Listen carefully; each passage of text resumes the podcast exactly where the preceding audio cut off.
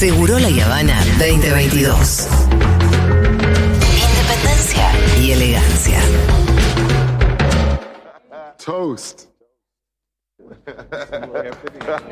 Toast. Toast.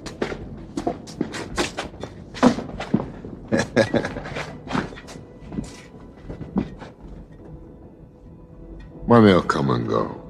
We know that. La plata va y viene, lo sabemos. Most important thing in life will always be the people in this room. Lo más importante en la vida es la gente que está acá, Right here, aquí y ahora. right now. Te le adelantaste, Roller. Sí. Salute. Ya sabíamos lo que venía. Salud, mi familia. Salud, salud, salud, salud. Este es un momento clave de Rápidos y Furiosos. Vamos a hablar de Rápido y Furioso, amigues. ¿A ustedes les parece? A mí me re parece. Por supuesto, porque además ya se sabe quién va a ser el villano de la Rápido y Furioso 10. No sé con cuántas sagas puedes decir la 10. ¿Cuáles llegan a los dos dígitos? ¿Cuántas Y- sagas llegan a los dos dígitos? James Bond llegó y los pasó, van más de 20. Pero cerca de 10 hay pocas. Hay, qué sé yo, Jason. Eh, No hay tantas. Posta, llegar a 10. Bueno, eh, es todo un fenómeno. Acá estoy viendo que Jason Momoa no solamente va a ser el villano, sino que se acaba de separar. Upa. Lo cual me da un poco una pequeña esperanza. ¿Qué A querés que te vos y diga? a unos cuantos millones más de personas. Sí, por ahí tenemos una chance, chicas. O chicos. Bien, y estamos en comunicación con uno de nuestros oyentes preferidos. eh, y además, un experto y especialista en Rápido y Furioso. Cualquier tema del que hablamos lo llevo para ese lado. ¿Cómo digo? ¿Rápido y Furioso o Rápidos y Furiosos? No. Julio, querido. ¿Qué tal, Julio? Hola chiques, buenas tardes, ¿cómo andan? Bien, ahí atendiendo. ¿Cómo? ¿Estás en el negocio? No, no, estoy, ahí está diciendo a Miranda. Estoy de vacaciones supuestamente desde ayer, pero Ah. tengo que estar aislado hasta el jueves Oh. porque estoy con COVID. ¿Y cómo viene No, eso? pero bien, bien, no pasa nada. Por Ah. suerte, toco madera, fue un resfrío nada más, yo estoy bien y todo. Ay, menos mal, menos mal. Bueno, Julio, llegó el momento. Vamos a hablar de, de la saga. Perfecto, se hizo justicia. Sí, y nos parecía que vos no podías no estar, Julio, presente en el aire de Futurock si se va a hablar, se le va a dedicar una columna entera a Rápidos. Pero- ¿Cómo digo, rápidos y, rápidos y furiosos o rápido y furioso? No, ya se le dice rápidos y furiosos. Ah. Rápidos y furiosos. Me gusta, me gusta que hay, hay formas de declo más claras. Me parece Claro, muy bien. claro. Porque- Bueno, porque una- fue- No, sí. dale vos, dale vos, dale vos, perdón. No, no, porque era. Ya la primera sí fue obvio, Rápido y Furioso. Fue la segunda más Rápido y Furioso. Rápido y Furioso Reto Toque. Y a partir de la 4 ya se le empezó a decir Rápidos y Furiosos. Ah, perfecto. Claro, Fue porque- cambiando entonces el nombre. Exacto. Claro, claro. Y volvieron a una suerte de título original, porque la saga tiene un recorrido. Lo más importante de esto es hablar que es una saga. Son ya en realidad 10 películas y un spin-off, 11 películas, hay un corto también. Y todo esto lleva más de 20 años, pues la primera es 2001. Claro, 17 de noviembre de 2001. Y Ay, me encanta que completes así la información. hay algo muy interesante que es que la primera costó 38 millones de dólares, una película relativamente chica para que es Hollywood, eh, recaudó en todo el mundo 207 millones. Y después ya las últimas, por ejemplo, la 8 costó 250 millones de dólares. Es que rompen un montón de autos. Y No, y sí, tienen muchísimas cosas Muy también. buen seguro tiene. sí. y recaudación, por ejemplo, de la, la séptima, 1.500 millones de dólares en todo el mundo. O sea, ya unos números equivalentes a una, una de las películas más exitosas de Harry Potter, una buena de, de Marvel. Digo, estamos hablando de una saga que ya se compara con esas sagas. Eh, Esto, Harry Potter, Marvel. Es más, ya vamos a ir más adelante, pero hay gente que ya quiere hablar de un universo de Rápido y Furioso que se mezcle con un universo de otra, de otra serie de películas.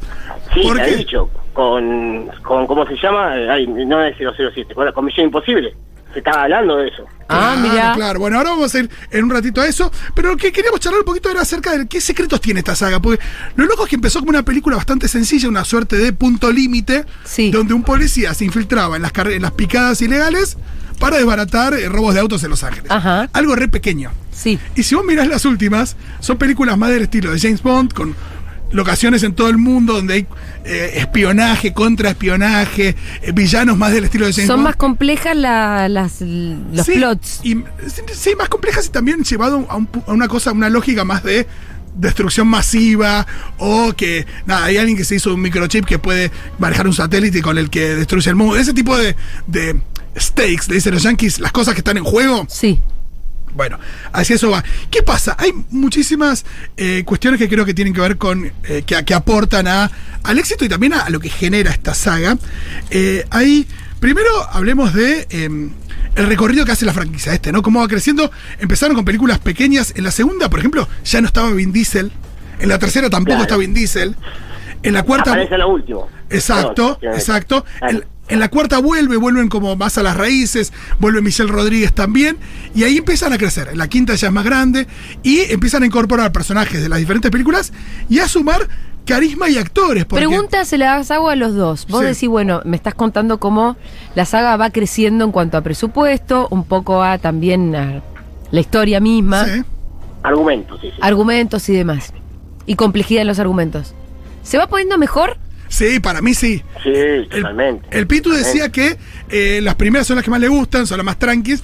A mí me gusta cuando ya se empiezan a hacer cargo de lo que son y empiezan a ir cada vez más inflando el globo al punto que no podés creer y que ya viajan al espacio. Claro, que, lo- que es un poco lo que pide el fanático, digamos, a medida que la película va subiendo, o sea, va pasando, eh, perdón, eh, yo mm, hablo, perdón. No, eh, dale, dale, para adelante, Julio. Que la película va subiendo como que, claro, que ya el, el fanático está pidiendo más cosas. Y como dice Fito, ya la última es llegar al, al espacio. ya es una Claro, el- la pregunta mía es si llegar al espacio ya es un divague o Y dentro de la lógica de, las acá pregun- igual de, de la película se está ves que buenísimo. llegan y cómo se va dando toda la trama, no te lo quiero spoilear, Julita, porque seguro en algún momento vas a ver. Sí, en algún momento la voy a ver. Pero, pero sí, y uno ya espera un poco eso también. Más allá del fanático, espera un poco saber. Sí, me parece que uno dice, esto no puede pasar, y pasa. Sí, es fundamental que se vaya haciendo cargo. Cuando uno va a ver Misión Imposible, se llama Misión Imposible, no querés ir a ver cosas posibles. Sí, sí. Claro. Entonces, me parece que acá la, la saga fue yendo hacia ese lugar, me parece que le queda cómodo, porque también se apoya en otras cosas, ¿no? Yo quería hablar de esto del carisma. A veces, decir bien dice el carisma, no parecería que pegue, pero el tipo algo tiene en esa cosa como reacia, dura. Y además va sumando gente, porque después tenés a, bueno, Paul Walker con todo lo que implica la cosa emocional, después vamos a ir a lo que pasó con Paul Walker. Michelle Rodríguez la queremos, pero un montonazo. Sí. Y después van sumando actores, qué sé yo. Además de- del plantel más eh, estable, después fueron claro, sumando a La Roca, a Jason Statham, Helen Mirren. Yo esos dos me los confundo, por ejemplo. Claro. eh, bueno, es la idea. Carl Russell, Ah. eh, Charlize Theron, John Cena. Empiezan a sumar muchos actores y se va poniendo interesante la cosa. Y sobre todo esto también decíamos, ¿no? Que se hacen cargo. Y creo que acá hay una hipótesis que dice la hipótesis de calabozos y dragones. No sé si la sabes, Julio. No. No. Parece que Vin Diesel es muy fanático de calabozos y dragones, los juegos de rol. Sí. Y que lo que él planteó, medio como productor de la saga y llevándola adelante, es que es interesante, que es algo que pasa en los juegos de rol, que los personajes van adquiriendo cada vez como más poderes y van creciendo, y también van creciendo sus desafíos Ujú. a- en, en las campañas, y es muy importante la relación y el vínculo entre los personajes para que se vaya fortaleciendo todo. Y ahí nace también la idea esta de familia, que tira Vin Diesel. Eh, Diego, tenemos un, un audio que nos pone, nos tira algunas de las veces que dicen familia a lo largo de la saga o family. A ver. ¿Lo tenés? I don't have friends. I got family. Family. Family. Family. Family. Family. Family? Family. Family. Your family. There's all kinds of family, Brian. Disrespecting my whole family. Now you found your family, Family. with these drift nuts. Sinhan was family. I'm so sorry that you ripped my family apart. Family? Look at our family now. I already lost my family once. Igual son 10 películas, Rolo. Sí, no me acuerdo cuántas veces, no, pero el, Señor de los Anillos nos dicen todas I know todas you las No, está muy. eh, hasta ahí. Ah, queda claro que lo primero es la familia, como decía Franchel. Sí. Sí, es verdad. Escúchame, ¿cuál es la familia de Vin Diesel? No, claro, es una familia extendida que tiene que ver con estos personajes que arman la banda. Claro. Sí. O sea, Tenés- familia, familia de él es mía, es la hermana, Sí. ¿no? Que, bueno, después está John Cena, que es, eh, como llama, Jacob, que aparece la 9, que eso no se sabía hasta... Un hermano hasta perdido. No sabía que había un hermano que, que era un hermano bastardo. Pero bueno. Pero la, la, o sea, la familia era, era mía. O sea, la primera empezó la familia mía, que era la hermana, y después la gente que estaba con él, Vince, León, Jesse, que eran los amigos que se habían criado con él, que eran familia. De hecho, en la primera, cuando tiene la primera cita Brian y Mía, Brian en un momento le dice eh, cómo se formó la banda. Y Mía lo corrige y le dice, no, no, so- no es una banda, somos una familia. Una family. Habla de familia. Me encanta. Brian es Brian O'Connor, que es eh, Paul Walker. Y también Les iba a decir que cuándo me iban a hablar de Paul No, Walker. bueno, está ese elemento eh, emocional, ¿no? Eh, ¿Qué es lo que pasa? Las películas van avanzando eh, y en el y la película ya, que si querés es el pico de recaudación, todos estaban filmando la película número 7, Paul Walker ya con mucho ¿Y filmado. Paul Walker había hecho las siete anteriores? Eh, Paul Walker había participado de seis anteriores. Ah, bueno, un montón. En la 3 no estuvo. Había estado todas menos la 3. Era re family. Totalmente. ¿Y qué pasa? Se muere Paul Walker cuando tenía filmado, no sé, el 80% de su participación en la película. La joda es que la película no estaba pensada en la que. Digo, como. Digo, en No la se que tenía que morir Paul No Walker. lo despedían, a- claro, o el personaje de Paul Walker. Entonces, lo que hicieron es.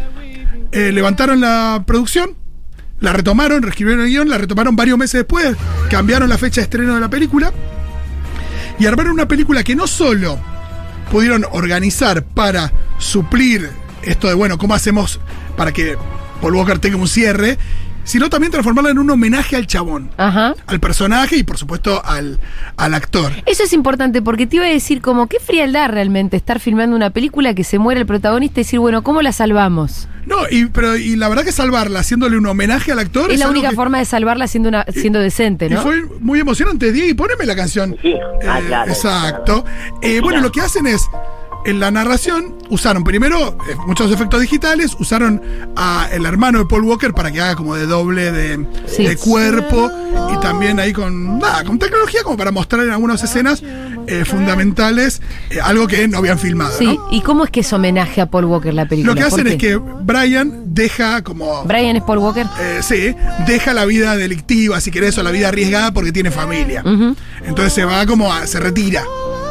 Pero tuvo una situación al final donde, bueno, arman todo el guion para que él se retire. Hay una escena del final que tiene esta canción donde ellos se despiden eh, con una última carrera uno al lado del otro y van, toman caminos, Muchas imágenes, claro. caminos Imágenes separados y te ponen imágenes de los dos que yo y la gente llorando en el cine en una película sobre Ah, tremendo, autos que tremendo. corren y chocan. Sí. Tremendo, Porque- tremendo, tremendo. hasta ahora perdón, un, un toquecito nada más. Que cuando ellos se están despidiendo, se escucha Vin Diesel que dice: Yo siempre viví mi vida a 10 segundos o menos, y tú también, por eso siempre vamos a ser hermanos y empiezan a mostrar imágenes los dos juntos. Es muy No, bueno, no, muy bueno. es muy hermoso. che, ¿de qué murió. Walker? Es un accidente de auto. No. Sí. Claro. Ah, ¿no sabés? Sí. No sabía. Sí, sí, o sea, sí, en sí. algún momento lo supe, seguramente. Encima, mire lo que son las cosas. Eh, Paul Walker muere el 30 de noviembre de 2013, el mismo día que nace mi sobrina, la melliza. Mi No, sobrina mirá. nacieron ese día, sí, en serio, yo la noche volví y estoy así escuchando la radio y me entero que había muerto Paul Walker No, tremendo. ese día. Durísimo. Bueno, y decíamos, ¿no? Películas de carreras de autos. Y creo que acá hay una clave también para el éxito en Argentina, porque es muy loco porque estas películas tienen mucho éxito a nivel mundial, pero en Argentina, Particularmente. particularmente en Argentina, una de estas películas le pasa, por ahí le pasa el trapo a Star Wars. sí, En el mundo no, ok. es más difícil.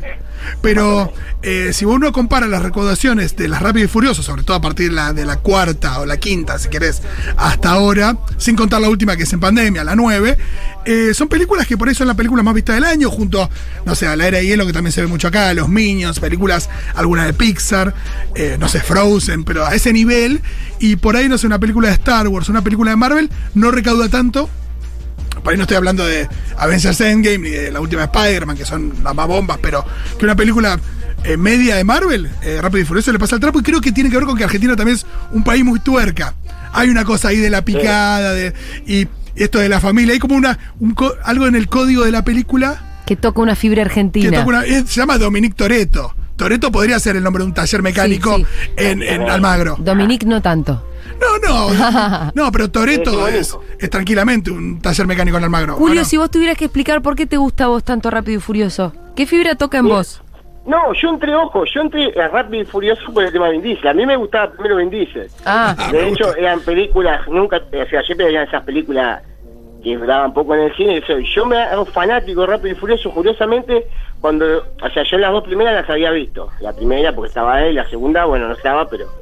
Y en la tercera como que me voy a hacer fanático. que Es cuando la agarra Justin que es el director que las agarró de ahí en adelante, Claro. en, cas- en casi todas, que es el que le dio el cambio de rumbo a la película. Que de hecho es el que lo convenció a Vin Diesel para volver. Claro, por el momento dijeron que no iban a ser más rápido y furioso si no era con Vin Diesel. Claro, claro, porque de hecho las dos no habían dado muy bien porque Vi- Vin Diesel no iba a trabajar, o sea, el papel que hace es, eh, ¿cómo se llama? este? Eh, Tyler Gibson, que es la- el actor Sí. que trabaja con Paul Walker en la segunda, es el que iba a ser Toreto. Dos Claro. prófugos en Miami que desenmascaraban un, curiosamente, un narcotraficante Sí. argentino, Un narco argentino es el villano Mirá de, la- de dos. Verón Carter. Pero Ahora- bueno, a Vin Diesel no le había gustado el guion, entonces se había bajado. ¿Porque después estigmatizó a los argentinos? lo No, mentira. Lo convence para que empiece a trabajar a partir de la cuarta. En la tercera tuvo lo último, en el final, que tampoco te la voy a contar, Julita, para cuando la veas. para no, no, pero antes de contarme los finales. Banca, poneme Danza Kuduro que está en una de las pelis y podemos escuchar Danza Kuduro también. Sí, em, ¿de qué se trata? Porque vos, yo lo que sé es que hay autos que hacen picadas y Sí. son carreras. Pero ¿cuál es la motivación de toda esta gente? No, es, viene, viene, colaboran con eh, agencias de inteligencia. Ajá. Entonces Claro. viene, viene, viene una agencia de inteligencia que por ahí, no sé, es una suerte de la CIA o medio oculta y te dice, che, hay un villano que se hizo de un arma que no sé qué, hay que interceptarlo, o tiene un informante que hay que buscarlo en Serbia. Entonces, dicen ahí una, y todo lo hacen con los autos, es muy gracioso, pues es como, viste, James Bond llega a un lugar, no sé, eh, Se toma un avión. no, se toma un avión, pero llega en un jeep, o se, o no sé, o llega buceando y no lo ve nadie. Sí. Y acá pues, de repente se tiran en paracaídas, pero con los autos. Claro, le- no, nunca la El auto en un paracaídas. Ah, ok. Y Claro, aterrizan en la ruta y interceptan a no sé quién. Pasaron de ser en la primera o en la segunda, si eran unos corredores que robaban camiones y eso, a usar los autos para salvar al mundo. Ah, de alguna manera. Y bueno, yo acá, para cerrar, lo que quiero es una lista. Yo traje la lista de mis eh, secuencias favoritas en términos de la cosa falopa con los autos. Sí. Eh, Julio, no sé si tenés alguna para mencionar antes de que empiece con la lista. Sí, a mí la que me encanta que resume todo. Resume lo que es el amor, la familia y los autos. Te La- amo, Julio. en la sexta. En la sexta cuando Leti Sí, eh, le tienden una trampa para matarla, sí. y le hacen salir volando de, del, ¿cómo se llama? Uy, me olvidé el, el coso. del cañón, de un cañón donde estaba ella, y Toreto salta de su auto, hace chocar su auto contra el puente, Y salta- volando de puente a puente, la agarra y cae arriba del auto y la salva. No, increíble. En la escena del tanque. Perdón, eh, casi con esto termino. Ella en un momento le dice, ¿cómo sabías que iba a haber un auto para amortiguar esta caída? Y él le dice, solamente, no, en algunos momentos solo tienes que tener fe. Tremendo. Ya meten la religión, me encanta. Eh, hay mucho crucifijo también. Bueno, eh, a mí te digo las que me gustan. En la segunda, cuando pegan un salto y aterrizan en el yate del narco, con el auto. Después, en las 7, están en Dubái en un momento y tienen que ir de. Se escapan de. Están en un edificio. Hay dos eh, rascacielos al lado del otro. Y saltan de un edificio al otro. En el atravesando auto. un piso, sí. Tres edificios, perdón, ¿eh? Ah, tres edificios, perdón. Pasan de uno, atraviesan el otro. sin freno. Perfecto, pues están sin frenos, totalmente. Después en esa escena del tanque que decías, que Dom eh, la salva a Letty, también hay una parte muy copada donde eh, hay uno arriba de un Mustang, es eh, Roman, y está en el capot del Mustang y el tanque va pisando el auto.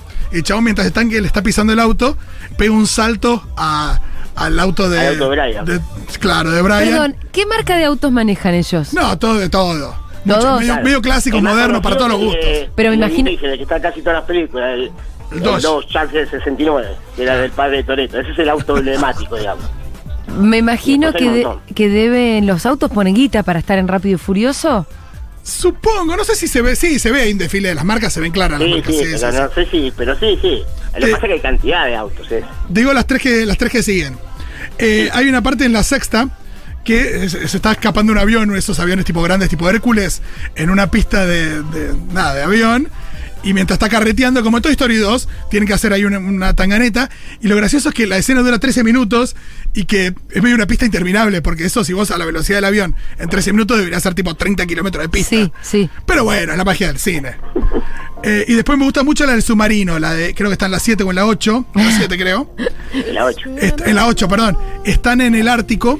Sí, en un submarino. No, no, no. Están en el hielo. Ajá. Con todos los autos, ¿no? ¿Cómo patina Y los eso? están eh? persiguiendo, no, pero son autos con cadenas en los. Ah, ok. No sé, No, pinches en las ruedas, qué sé yo, que no patinan. Sí. Y eh, en un momento sale de atrás que los persigue, emerge de abajo del, del hielo, rompiendo todo el hielo, un submarino nuclear enorme que maneja, creo que Charlize Theron, o no sé, o la- ella es la, la jefa, y eh, empieza a tirar eh, torpedos el submarino. Sí. Y eh, esto en el, libro lo relata en un momento. Eh, Es verdad, eso fue- sale, sale un torpedo y los torpedos van como eh, arriba del hielo, no es que van por el agua, sino que van resbalando arriba del hielo. Y la roca, Dwayne Johnson en una escena, está colgado de la puerta de un auto de afuera, agarra un torpedo, Todo en movimiento. agarra un torpedo, los desvía, como con, medio con la mano, los desvía con el pie, Sí. los desvía y, y le tira uno a un auto de un villano. Nada, esto, ver un submarino que sale del Ártico. A mí me da, cuando yo los escucho hablar a ustedes, me dan muchísimas ganas de ver Rápido y Furioso. Después no lo hago. Pero por favor. ¿En qué plataforma se encuentran? Eh, Vos sabés que hasta hace poco estaba en la de la N y la sacaron. Ah, en mira. Netflix estaban, bueno, hay que ver dónde Yo están, igual pero tengo los DVD, pero lo que pasa es que los DVD. Tengo los DVD, me tenés que prestar los DVD. Sí, y lo último que quería contar, que en esto del cruce de universos, ¿qué pasa? Eh, la propietaria de esto es Universal. Y así como dice, bueno, Marvel se junta con Sony para que Spider-Man salga no sé qué y Venom y mezclan ahí personajes y hacen crossovers. Digo, bueno, si ampliamos el mundo de, de, de Rápido y Furioso, ellos en la última hay una escena en que viajan al espacio. Entonces, bueno, ¿qué más les queda por hacer? Y hay quienes dicen, ¿por qué podrían viajar en el tiempo? Y Universal es propietaria también de Jurassic Park. Entonces hay toda una serie de fans que lo que quieren hacer es mandar a los Rápido y Furioso con los dinosaurios, Guau. mezclar, digo, a la mierda. Estamos de acuerdo con todo eso, ¿no? Para Como- mí cualquiera de estas cosas siempre es... Como fans, ¿estamos de acuerdo con todo eso? Totalmente. Había una serie animada muy linda que se llamaba Cadillacs y Dinosaurios. que- Aparte la que viene es la última, también se divide en dos, pero va a ser la última. Claro, hacen la 10 y 11. La 9 no se vio mucho porque fue en pandemia, la retrasaron todo, pero es la de las que menos se vio. Aunque al principio hay una escena muy buena en la que un auto se cuelga como de una liana, de un cable. Sí. Eh, eso. Es verdad. ya como eh, cable Eliana auto, ya está, el- valió la película. Che, Julio, hay gente que quiere ser tu amiga, ¿querés pasar una red social?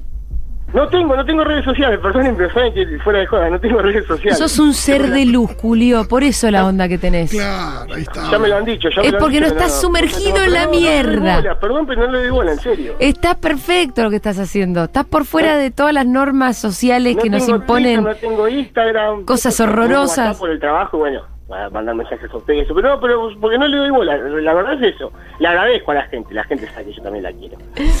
Julio, No, nuestro, perfecto. es oyente nuestro de cemento, vive en San Justo, atiende. ¿Quiere una ferretería, Julio? No, es perfumería. Ah, perfumería perfumería, eso. Eh, pero donde vendías también como artículos de limpieza del hogar. Artículo de limpieza también, claro, todo eso. Estoy necesitando unos trapos de piso nuevos, Julio. ¿Y dónde te fuiste de vacaciones? Ya, ya, ya les haré llegar algo cuando se pueda que tranquilo. Ya tengo que ir a algún momento cuando esté todo más tranquilo. Cuando vos quieras. Acá te esperamos con los brazos abiertos. Che, Pero les ¿y a dónde te fuiste de vacaciones? ¿Dónde estás? No, me voy, no, no me voy, no me puedo ir todavía. Me voy Ah. el lunes a Gualeguaychú. Si todo está bien, me voy a Gualeguaychú el lunes. Qué bien, qué divertido. Te mandamos un abrazo enorme. Bueno, beso grande, les quiero. Dale, besote. Hay millones de mensajes, te voy a decir, ¿eh? ¿Qué dice la gente? ¿Podemos leer alguno o no? Este año pone la saga de Rápido y Furioso en HBO Max. Bien, la tengo. Esa esta es mi oportunidad. Claro. Pero para, ¿por cuál empiezo? No voy a ver las 10. ¿Cuál veo? Eh, la Mándame cuatro, el grano. La 4 o Rolo. la 5. Hay una escena en la 5. La 5 hay una escena en, Río de Janeiro que roban una caja fuerte y la Sí. arrastran por toda la ciudad. Una caja fuerte, pero del tamaño de, no sé, de. ¿Voy a la 4 y la 5? Sí, 4, 5. Yo te diría a partir de la 4 de la 5. Bien, creo que el que maneja el submarino es Tormund de Got, Mira, puede ser. haciendo de malo malo. Sí, ahí la mala es Charlize Theron, pero no me acuerdo si ella estaba dentro del submarino o en un avión. El- estamos hablando del Colorado. Sí, sí, sí. Eh, Después está Miss Sunday, está en una. ah, Sí, sí, sí. linda chi- le- También las chicas son muy hegemónicas. No, y después en, en algunas hay mucho, hay mucho. Hay mucho culo Hay mucho también. reggaetón, hay mucho culo, también alrededor de las picadas, sobre todo en las primeras. Sí. En todas, te diría. Sí. Siempre hay alguna escena de picadas donde hay eh, la piba que por ahí. eh, Baja tiene- las banderitas, ¿no? Exacto. Pero las, las- te diría que las, las protagonistas en general son más eh, badas, te Bien, diría. bien. Bueno, Michelle Rodríguez no puede Michelle ser otra Rodríguez, cosa. mía, en alguna está Gal Gadot, por ahí, ya en un palo diferente. Nunca en mi vida vi Rápidos y Furiosos. Hoy me convencieron. Hoy empiezo, dice. Eso es buenísimo. Si alguien escuchó esto y le dieron ganas, es porque funcionó. Eh, sí, yo creo que, que han generado el efecto buscado acá, ¿eh? No vi una sola de Rápido y Furioso. Mis amigues, obvio, sacados por eso. Y yo les hago la contra, pero ahora que escucho me dieron ganas de verlas. Bien. Eh, y mensajes de este tipo, muchísimos. Vamos a una tanda, enseguida volvemos con Lu Miranda.